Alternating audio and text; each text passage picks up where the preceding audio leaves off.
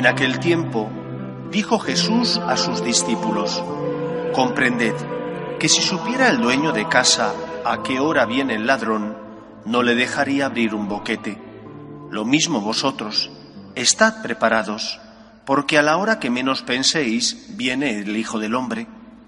Pedro le preguntó, Señor, ¿has dicho esa parábola por nosotros o por todos?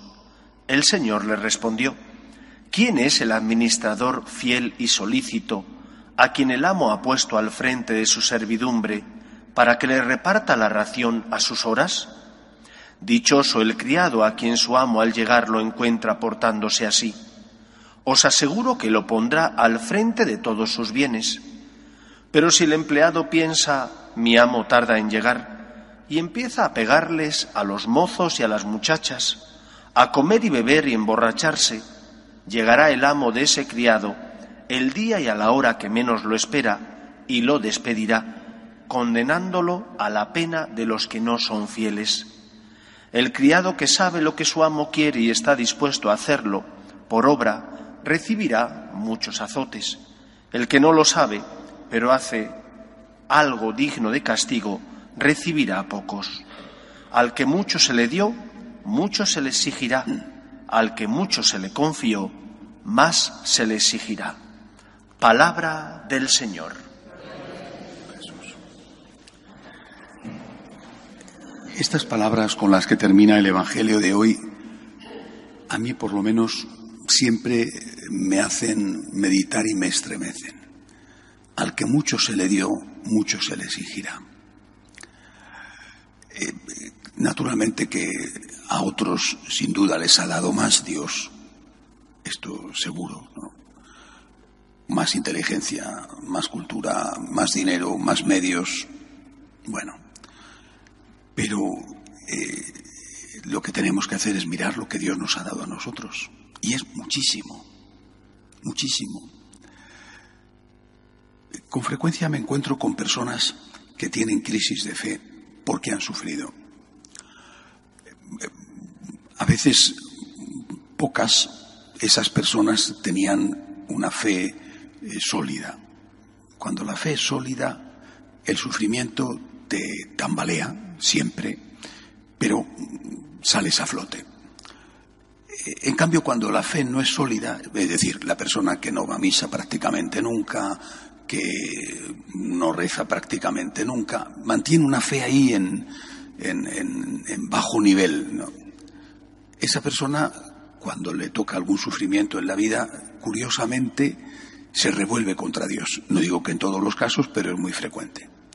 Se enfadan con un Dios al cual no hablaban y al cual prácticamente desconocían. Y lo usan como excusa para tener ya ahora sí una justificación. Eh, y lo dicen, además lo dicen. Y, yo me encuentro muchas veces con personas así o con personas que conocen a personas así y que me preguntan. Conozco una señora que hace unos días, eh, conozco una señora que eh, estaba deseando tener un niño, por fin se quedó embarazada y lo perdió, porque pues no podía ser. pero esta señora era practicante, no, porque se enfada con Dios.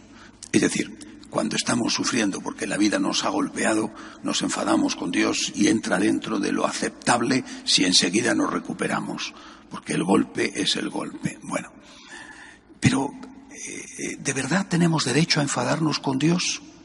Con todo lo que nos da y con todo lo que nos ha dado. Yo creo que aquel que no es consciente de que todo lo que tiene es un don y de que todo es gracia y de que no tienes derecho a nada, que no te mereces nada, que todo es un regalo del amor de Dios inmerecido. Aunque la vida te golpee, y repito, cuando te golpea, lógicamente te hace daño, y un, golpecito siempre te hunde y un golpe fuerte te hunde más, pero después esta convicción de que todo es don, de que todo es gracia, te saca a flote. Es que hemos recibido mucho, es que no es justo lo que hacemos con Dios, es una ofensa gravísima, es una injusticia enorme. ¿Qué haríamos nosotros si alguien nos tratara como nosotros tratamos a Dios? Pondríamos el grito en el cielo y la denuncia en los tribunales.